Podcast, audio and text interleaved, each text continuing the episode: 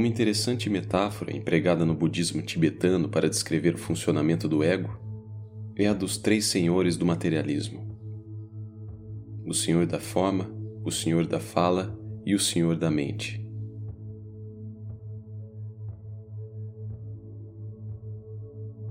A compreensão do ego é fundamental.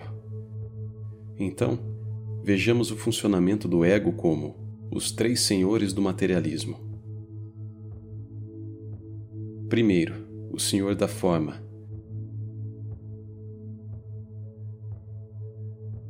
Refere-se à perseguição neurótica do conforto físico, da segurança e do prazer. Observe como nossa sociedade altamente organizada e tecnológica reflete isso. Elevadores acionados por botões, carne empacotada, ar-condicionado, privadas com descarga de água, satélites meteorológicos, luzes fluorescentes, televisão e todas as várias tentativas de criar um mundo confortável, seguro, previsível e prazeroso. O ego procura segurança e entretenimento, evitando toda e qualquer irritação. Desse modo, agarramos-nos aos nossos prazeres e propriedades, tememos mudanças ou forçamos mudanças na tentativa de uma satisfação inalcançável.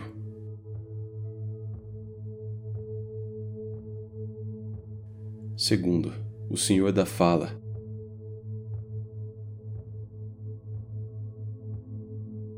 É sobre a aplicação intelectual no mundo. Refere-se ao uso de conceitos como filtros que nos resguardam de uma percepção direta do que é. Por exemplo, adotamos grupos como meios para manipular e compreender fenômenos, como as ideologias, os sistemas de ideias que racionalizam, justificam e santificam nossas vidas. Nacionalismo, comunismo, existencialismo, cristianismo, budismo e tantos outros.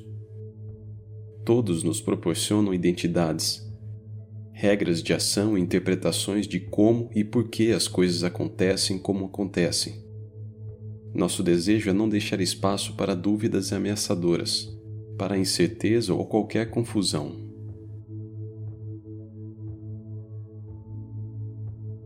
E por último, o Senhor da Mente.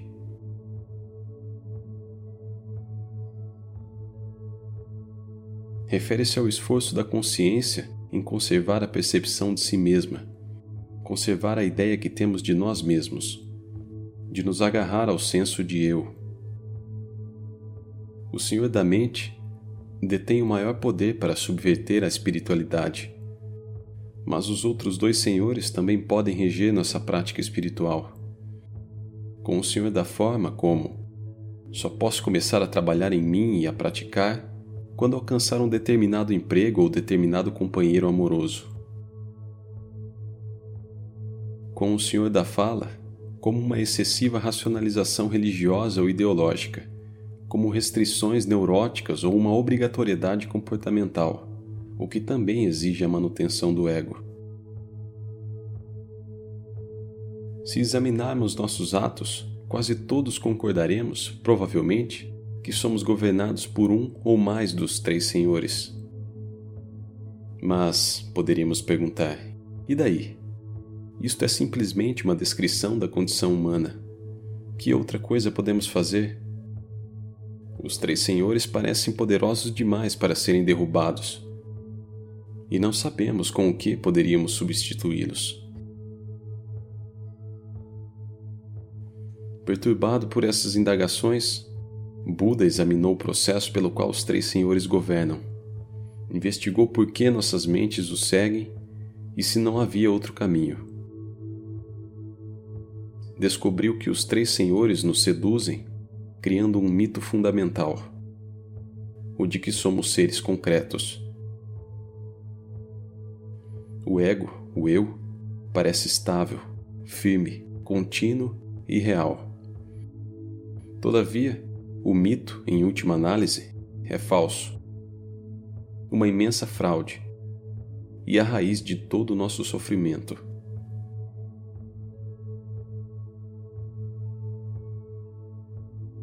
Então, Como superar o ego?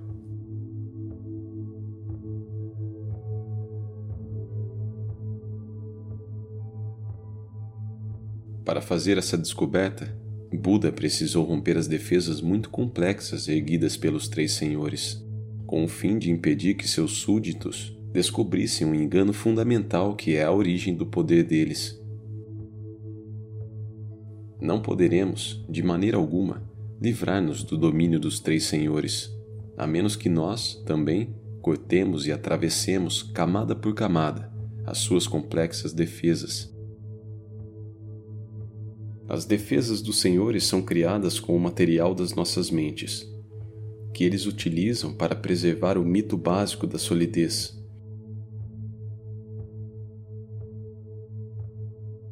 A fim de enxergar por nós mesmos como este processo funciona, precisamos examinar nossa própria experiência. Mas como, podemos perguntar, haveremos de conduzir este exame? Que método ou instrumento vamos usar? O método descoberto pelo Buda foi a meditação. Ele verificou que lutar para encontrar respostas não surtia efeito só quando havia brechas na sua luta é que lhe acudiam discernimentos. Então, começou a dar-se conta de que existia dentro de si uma qualidade desperta que só se manifestava na ausência de luta. Por isso, a prática da meditação implica em simplesmente deixar ser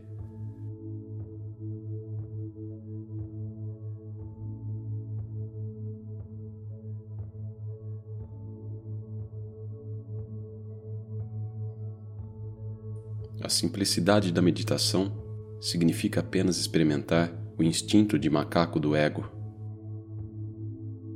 Enquanto você está meditando, todos os tipos de pensamentos surgem. Você não acha seus pensamentos ameaçadores ou particularmente úteis. Esse tráfico de pensamentos e a verborragia de sua mente são simplesmente parte da tagarelice básica que ocorre no universo apenas deixe passar.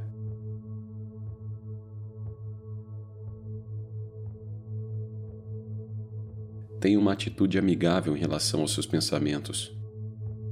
Quando você se relaciona com os pensamentos de maneira obsessiva, na verdade você está os alimentando, porque os pensamentos precisam de sua atenção para sobreviver.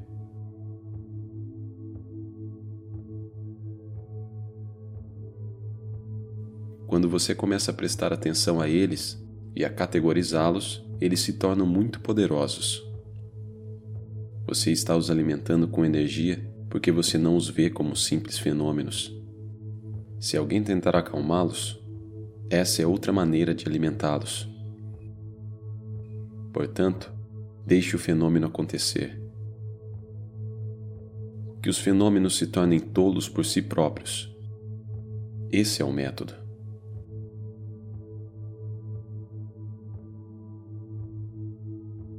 A prática da meditação traz nossas neuroses à superfície em vez de escondê-las no fundo de nossas mentes. Isso nos permite nos relacionar com nossas vidas como algo viável.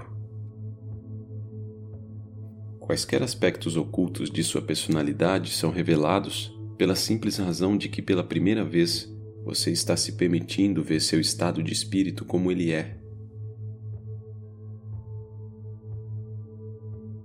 A meditação não deve ser considerada um processo de aprendizagem. Deve ser considerado um processo de experimentação. Você não deve tentar aprender com a meditação, mas deve tentar senti-la. A meditação é um ato de não dualidade.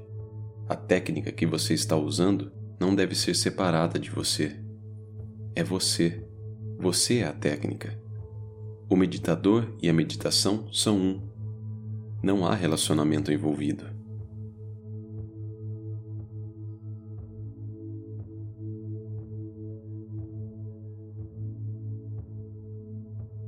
Bem e mal, felizes e tristes, todos os pensamentos desaparecem no vazio como a marca de um pássaro no céu.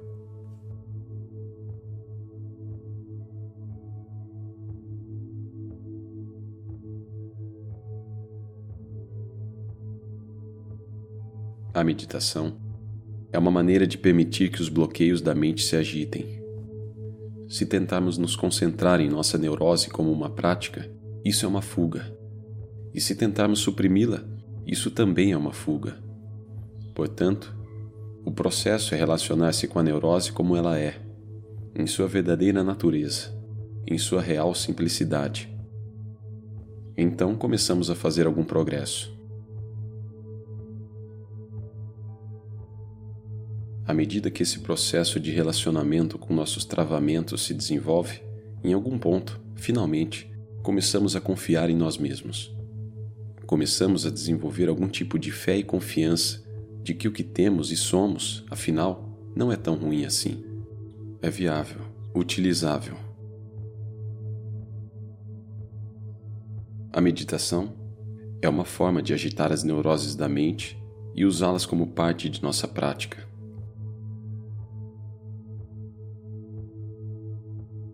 Às vezes, tocamos em um ponto muito doloroso onde somos quase tímidos demais para olhar para ele. Mas de alguma forma, ainda temos que passar por isso. E ao entrar nisso, a pessoa finalmente consegue um verdadeiro comando de si mesma. Pela primeira vez, a pessoa obtém um conhecimento completo de si mesma. Qualquer confusão que você experiencie contém automaticamente a essência da sabedoria. Portanto, assim que você detecta a confusão, é o início de algum tipo de mensagem. Ao menos você consegue ver sua confusão, o que é muito difícil. Normalmente as pessoas não percebem a confusão. Portanto, ao reconhecer sua confusão, você já está em um nível bastante avançado. Portanto, você não deve se sentir mal com isso. Você deve se sentir bem com isso.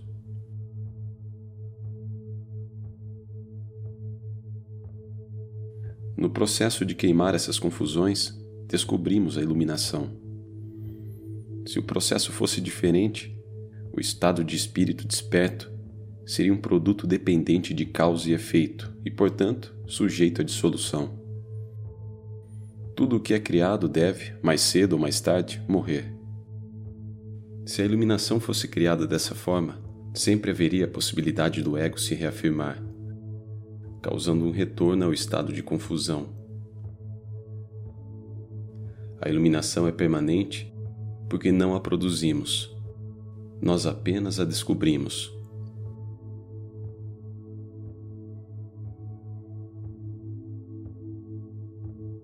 O caminho da verdade é profundo e também o são os obstáculos e possibilidades para o auto-engano. O que é necessário é o constante desmascarar da estratégia do ego. A ideia não é considerar o caminho espiritual como algo muito luxuoso e prazeroso mas apenas encarar os fatos da vida. A espiritualidade não existe em outro nível diferente da vida comum. A meditação não é uma questão de tentar alcançar o êxtase, felicidade espiritual ou tranquilidade, nem a tentar se tornar uma pessoa melhor. É simplesmente a criação de um espaço no qual somos capazes de expor e desfazer nossas neuroses, nossas autoilusões, nossos medos e esperanças ocultas. Oferecemos espaço por meio da simples disciplina de não fazer nada.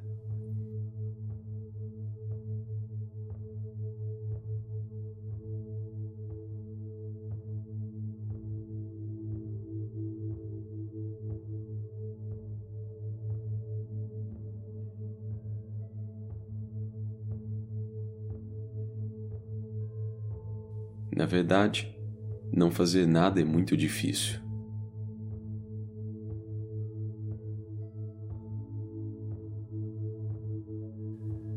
Ao se sentar e ficar quieto, os senhores irão constantemente tentar ativar seus pensamentos, tentando criar uma constante sobreposição para que nada mais se possa ver além deles.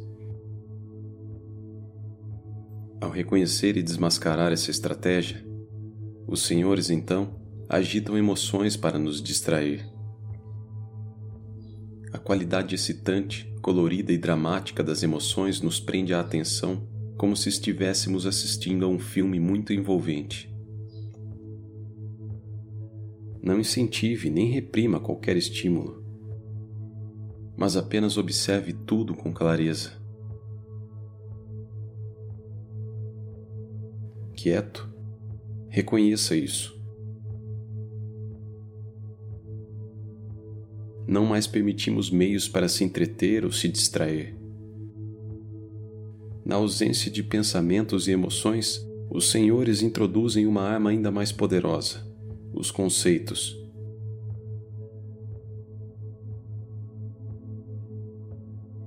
A rotulação dos fenômenos cria a sensação de um mundo sólido e definido de coisas.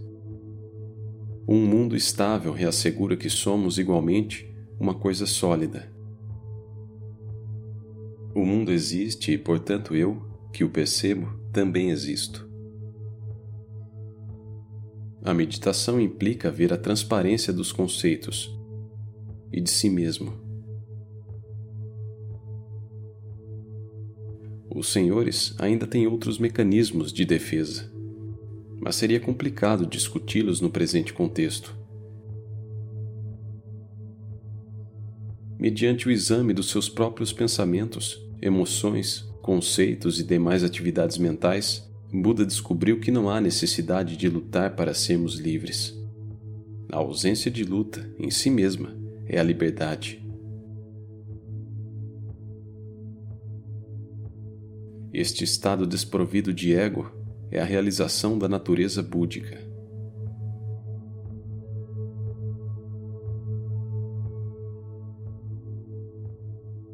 o processo de transformar o material da mente para que deixe de ser expressão da ambição do ego e passe a ser, por meio da prática da meditação, expressão da sanidade básica e da iluminação. Eis o que poderíamos chamar de verdadeiro caminho espiritual.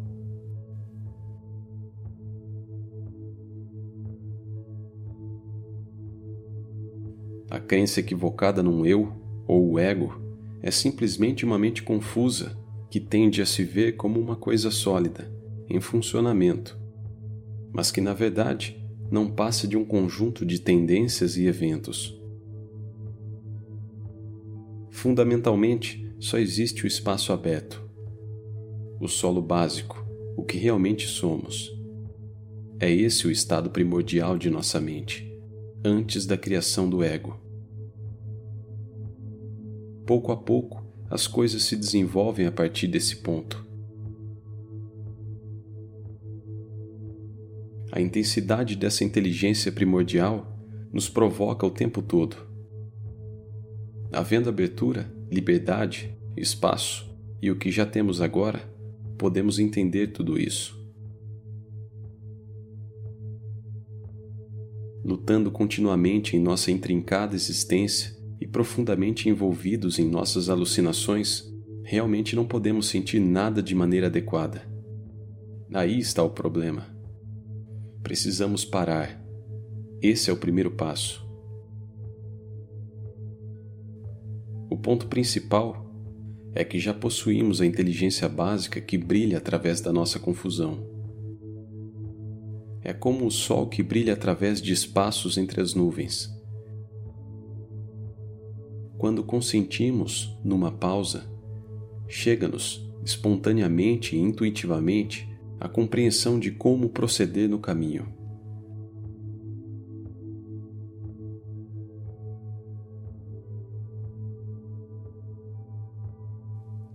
O indivíduo deve encontrar seu próprio caminho, e é possível fazê-lo.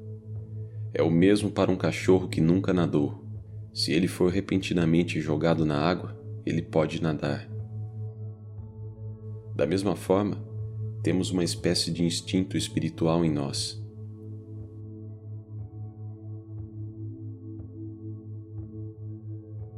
Assim foi a experiência do Buda. Depois de haver estudado inúmeras disciplinas yoga sob a orientação de muitos mestres, compreendeu que não poderia alcançar um estado completamente desperto com a simples aplicação dessas técnicas. Por isso se deteve e decidiu trabalhar em si mesmo, nele, da forma como ele era.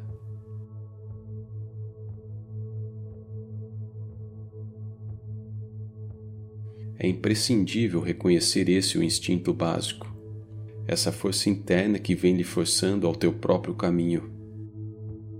Esse reconhecimento nos proporciona a devida inspiração para os próximos passos.